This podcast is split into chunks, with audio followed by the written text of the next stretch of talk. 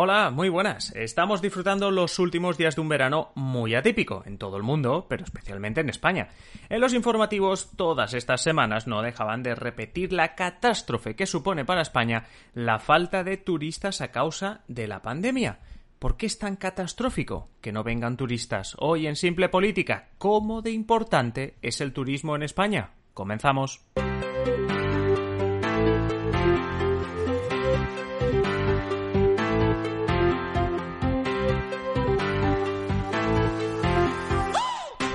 Os habla Adrián Caballero y esto es Simple Política, el podcast que trata de simplificar y traducir todos esos conceptos, estrategias y temas que están presentes cada día en los medios y que nos gustaría entender mejor. Y para entender mejor el sector turístico en España, vamos a mirar datos, nos vamos a comparar con nuestros vecinos y también otros países y veamos realmente por qué la falta de turistas nos debe preocupar a todos, no solo al dueño de un hotel. Pero antes dejadme que agradezca como siempre todo vuestro apoyo, vuestras suscripciones y sobre todo muchas gracias a los mecenas y a todos los que ya os habéis hecho mecenas en patreon.com barra simple política. Como siempre os digo, traigo novedades y nuevas colaboraciones en este, bueno, y nuevas secciones, nuevos programas en esta nueva temporada y el apoyo, vuestro apoyo es clave. Seguid escuchando, seguid compartiendo los episodios y por supuesto, si podéis, si queréis haceros mecenas en patreon.com barra simple política. Así que, bueno, lo dicho, muchas gracias y ahora sí, vamos al lío. Hablemos de turismo o de la falta de. Con el decreto del estado de alarma, el 14 de marzo, España se confina, eso lo sabemos todos. Eso indirectamente llevaba a que no había turismo. Claro, obviamente, ni escapadas de fin de semana, ni extranjeros en busca de sol y playa, nada. En un primer momento, bueno, digamos que estábamos más preocupados por el estado de alarma y la emergencia sanitaria que en esa escapada de fin de semana o en ese turismo extranjero. Era marzo, el estado de alarma debía durar 15 días. Entonces llega la Semana Santa en abril y todo suspendido, ni turismo, ni fiestas, nada. El estado de alarma además parecía no acabarse y además de la recuperación de la economía en general empiezan a surgir las preocupaciones. ¿Qué va a pasar con el turismo de verano? Y lo que ha pasado es que sí, el estado de alarma terminó justo en el inicio de la temporada de turismo veraniego, pero el miedo, los rebrotes, han hecho que a España hayan llegado muchos menos turistas de lo normal. Y la economía española lo va a notar, lo está notando y mucho. ¿Por qué? Bueno, pues lo dicho, vamos con los datos.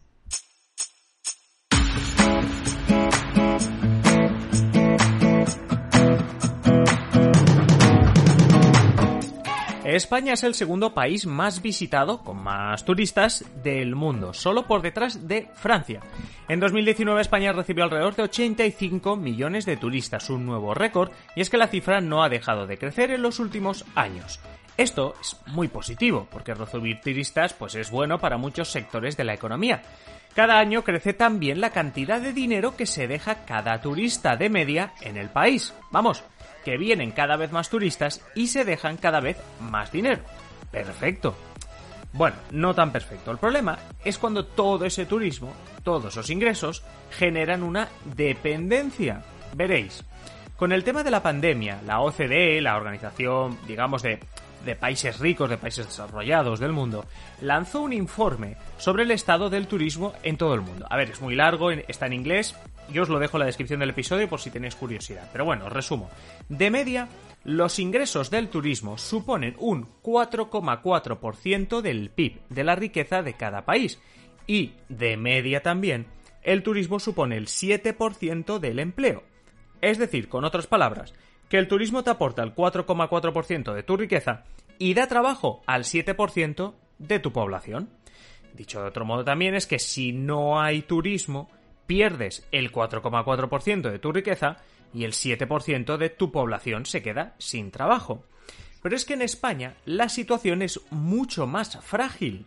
En ese mismo informe, que tenéis, como digo, en la descripción del episodio, se señala que el turismo supone el 11,8% del PIB español. Vamos, que mientras de media el turismo es el 4,4% de la riqueza de un país normal de la OCDE, en España no diré que es el triple, pero casi. Eso, cuando cada año superas el récord de turistas, pues no parece una mala noticia, todo lo contrario. Pero cuando de repente viene una pandemia y la inmensa mayoría de los turistas se queda en casa, es una auténtica tragedia. En agosto, las organizaciones que engloban el turismo en España calculaban pérdidas por valor de 99.000 millones de euros y obviamente lo dejaban en suspenso porque con todo esto los rebrotes y demás, pues no podían hacer un cálculo de cuánto se acabaría perdiendo al final de año. Por hacer números redondos, aunque no son exactos, pero por simplificarlo, diremos que la pandemia hace que solo en turismo España pierda uno de cada 10 euros de su riqueza. Eso súmale los 200.000 millones que se invirtieron para salvar la economía, etcétera, etcétera. Dicho así, yo creo que se entiende mejor, ¿no?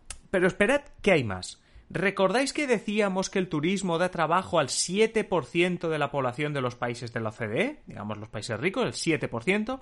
Vale, pues en España da trabajo directo, sin contar indirectamente, directo, al 13,5% de la población. Casi el doble. Si pensabais que en España el 7% se quedaba sin empleo al faltar turismo, resulta que es el doble. Y repito, solo cuenta el empleo directo. Pensemos en un sitio donde, por ejemplo, yo he vivido muchos años y que depende del turismo, la, isla de Menorca, por ejemplo. Allí, os lo digo porque he vivido, hasta la persona que vende el periódico o la panadera de cada pueblo vive del turismo. Directamente, quizá no, pero si se cierran restaurantes y hoteles, ¿dónde vende el pan o el periódico? Si la gente se queda en paro en Menorca, ¿de qué vivieran otros comercios como, no sé, ferreterías, tiendas de ropa, sectores de ocio también en invierno? Es decir, que el impacto es aún más grande que lo que estaban mostrando esas cifras. Y ahora diréis, jolines, pues si a nosotros nos afecta tanto, pobres franceses, ¿no? Que son los que más turismo reciben. Pues no os diré que allí están bien, pero para nada es la situación de España. Sí, claro, habrá regiones francesas que dependen al 100% casi del turismo, como os comentaba ahora, en la situación de Menorca o las zonas de Benidorm, y en esas zonas de Francia la cosa estará muy mal, sí. Pero mirad estos datos. El turismo, como decíamos, de manera directa es un 11,8% de la economía española, ¿no? Lo que decíamos del PIB. Vale. Pues en Francia no llega al 8. Es decir, que si se para de en seco el turismo, España pierde, pues eso, un 11,8% de la riqueza, mientras que Francia el 8. Que todo es mucho, que lo estamos simplificando. Sí, claro que es grave, pero bueno, uno es el 11,8 y el otro es 8. En España, sigo, el turismo da trabajo, como decíamos, al 13,5% de la población. Bueno, pues en Francia es el 7,5%, es decir, 6 puntos menos. Para que veáis lo de la dependencia. Y si nos comparamos con cualquier otro país, que no sea Francia, España es líder en dependencia del turismo. El siguiente país con más dependencia del turismo es México. Y le sacamos 3 puntos. Porque nosotros dependemos, o el PIB de España es un 11,8% gracias al turismo y en México es el 8,7%, es decir, que sería como el segundo más dependiente y aún así le sacamos 3 puntos. El único país que nos supera en algo es Islandia, donde el 15% de la población tiene un trabajo ligado directamente con el turismo. Recordad que en España era el 13,5%. Bueno, pues en Islandia es el 15%. Pero su dependencia económica es menor, por tanto ahí están un poco más desahogados, y además su economía está mejor preparada para que esa parte de la población que depende del turismo no sufra tanto como la población en España que o se ha visto en un ERTE o se ha visto, bueno, directamente afectada por los problemas del turismo. Un caso paradigmático también por comentar es Chile, un país del cual se habla por el incremento del turismo y tal, y que bueno, que me gustaba comentar porque sé que muchos de vosotros también me escucháis desde Chile. La economía chilena solo depende en un 3% del turismo y da trabajo directo a un 6%, es decir, que, hay sectores que sí que viven del turismo, pero realmente, y a pesar de que todos los países se han visto claramente afectados por la pandemia, no sufre tanto, sí. Como en, otros, como en todos los países, su economía sufre, obviamente, pero Claro, si comparas los datos de Chile con los de España, pues imagínate. Situación similar así de, de, esta situación de, de, baja dependencia la encontramos en Reino Unido, en Alemania e incluso en Italia.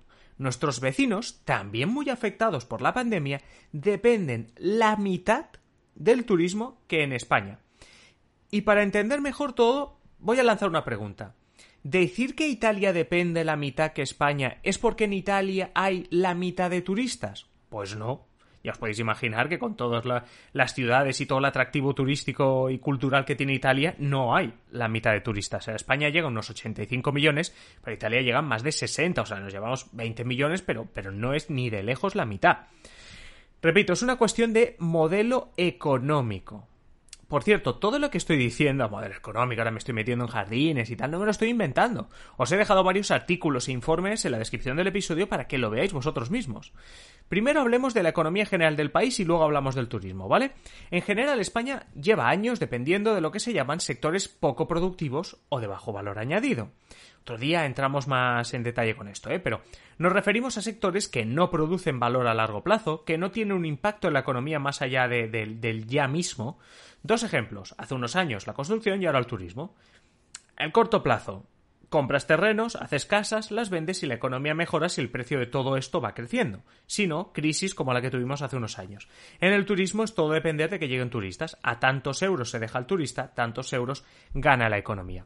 ¿Qué serían sectores de alto valor? La ciencia, la tecnología, la industria, sectores en los que inviertes, pero a medio largo plazo te dan muchísimos más frutos, te dan productos y servicios de largo recorrido que se pagan mucho mejor y sobre todo que diversifican los ingresos para que si algo se paraliza, tu economía no se quede paralizada. Hablo desde la industria de la automoción a la creación de videojuegos, pasando por la investigación médica, la creación de tecnología punta, lo que queráis. España, como vemos con los números en la mano, centra buena parte de su economía en sectores, digamos, fáciles, de corto plazo, de dinero ya que no necesitas inversión ni paciencia, como son, pues lo que decíamos, la construcción, que por cierto, el turismo es un 11,8% del PIB, pues que la construcción, que pensamos que bueno, desde la crisis y tal, es un 10% a día de hoy, ¿eh? Ojo que, que, que no es poca broma. ¿Y cómo se cambia todo esto? Bueno, pues se puede cambiar y si queréis y me lo pedís, lo tratamos otro día porque hay estrategias, nos llevaría mucho rato, pero las hay y si queréis me lo pedís y hacemos un episodio sobre, sobre ese tema. Pero antes de acabar, vamos al tema del turismo que os decía, porque hay turismo y turismo. España lleva años apostando sobre todo por el de sol y playa, turismo barato, porque se trata de ocupar las zonas de playa, las zonas de costa, llenarlas de turistas que se pasan el día en la playa consumiendo en restaurantes, durmiendo en hoteles y construir un montón de apartamentos, hoteles y demás. Está bien, pero hay otros modelos turísticos de los que podemos hablar otro día si queréis, como por ejemplo el tema cultural, el turismo rural, el turismo gastronómico. ¿Todo esto existe en España? Claro, pero no se potencia tanto. ¿Por qué? Porque si potencias uno, no tienes tiempo, entre comillas, o recursos para potenciar los otros, que ahora te están dando el 11,8% de la riqueza y en los que tanto has invertido, porque imaginaos toda la inversión, entre comillas, no digo pública, pero todo lo que hay en las zonas de costa de España, en las islas, Canarias, Baleares, etcétera. ¿Qué ganarías entonces con otros modelos de turismo? ¿Por qué hacer este cambio de chip? Porque son más sostenibles y porque la inversión media de cada turista es claramente superior, hay un poder adquisitivo más alto, no vamos a hablar ahora del turismo low cost, de Magaluf ni esas cosas, pero creo que si hacemos la comparación entenderéis por dónde voy. Pero no me enrollo más, quedaos con esto. España depende casi el triple que el resto de países ricos del turismo. Es decir, la dependencia de España con el turismo es casi el triple que la media de los países ricos. Por eso los medios hablan tanto del turismo, el gobierno ha hecho todo lo posible por atraer turismo, tanto de fuera como nacional, y al final la pandemia ha golpeado aún más a España por eso, porque a los ERTE y a todo lo lógico que conllevaba la pandemia a nivel económico, súmale perder casi un euro de cada diez de tu riqueza.